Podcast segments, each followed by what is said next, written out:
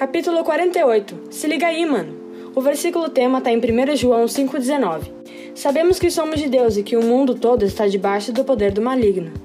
Em dias onde os meios de comunicação e o acesso à internet crescem, a informação e as notícias chegam a nós e, junto com elas, o lixo do mundo. Quando falamos de pressão, podemos falar também de opressão, imposição ou até mesmo influência.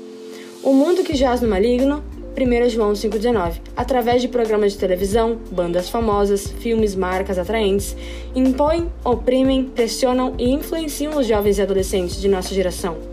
A Bíblia nos ensina que devemos ser sal da terra e luz do mundo, ou seja, fazer a diferença na escola, no trabalho e entre os amigos, e não nos deixar influenciar por aquilo que os outros dizem e pensam.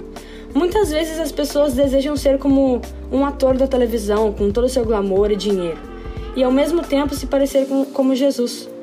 Se espelham em cantores famosos, copiam estilos de determinados grupos da mídia, cantam suas canções elevando suas almas, como se fossem elas as próprias autoras das letras. E com a mesma boca que adoram a Deus, ao mesmo tempo em que buscam seguir os passos de Jesus, estão catando do lixo do mundo. Vamos parar para pensar se essas ações estão certas diante de Deus. Pode de uma mesma fonte jorrar água doce e salgada? Ou pode um cristão seguir a dois senhores?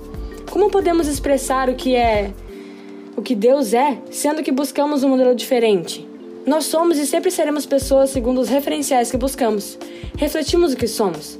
E para vencermos as tentações, devemos agir exatamente como Cristo agiu em relação ao mundo.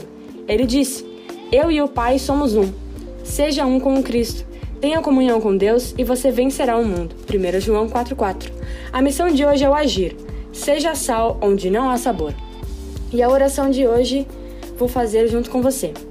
Querido Deus, vencer a cada dia as tentações é um desafio para mim. Eu quero vencer. Em nome de Jesus, amém. Colossenses 3,1 é a palavra final.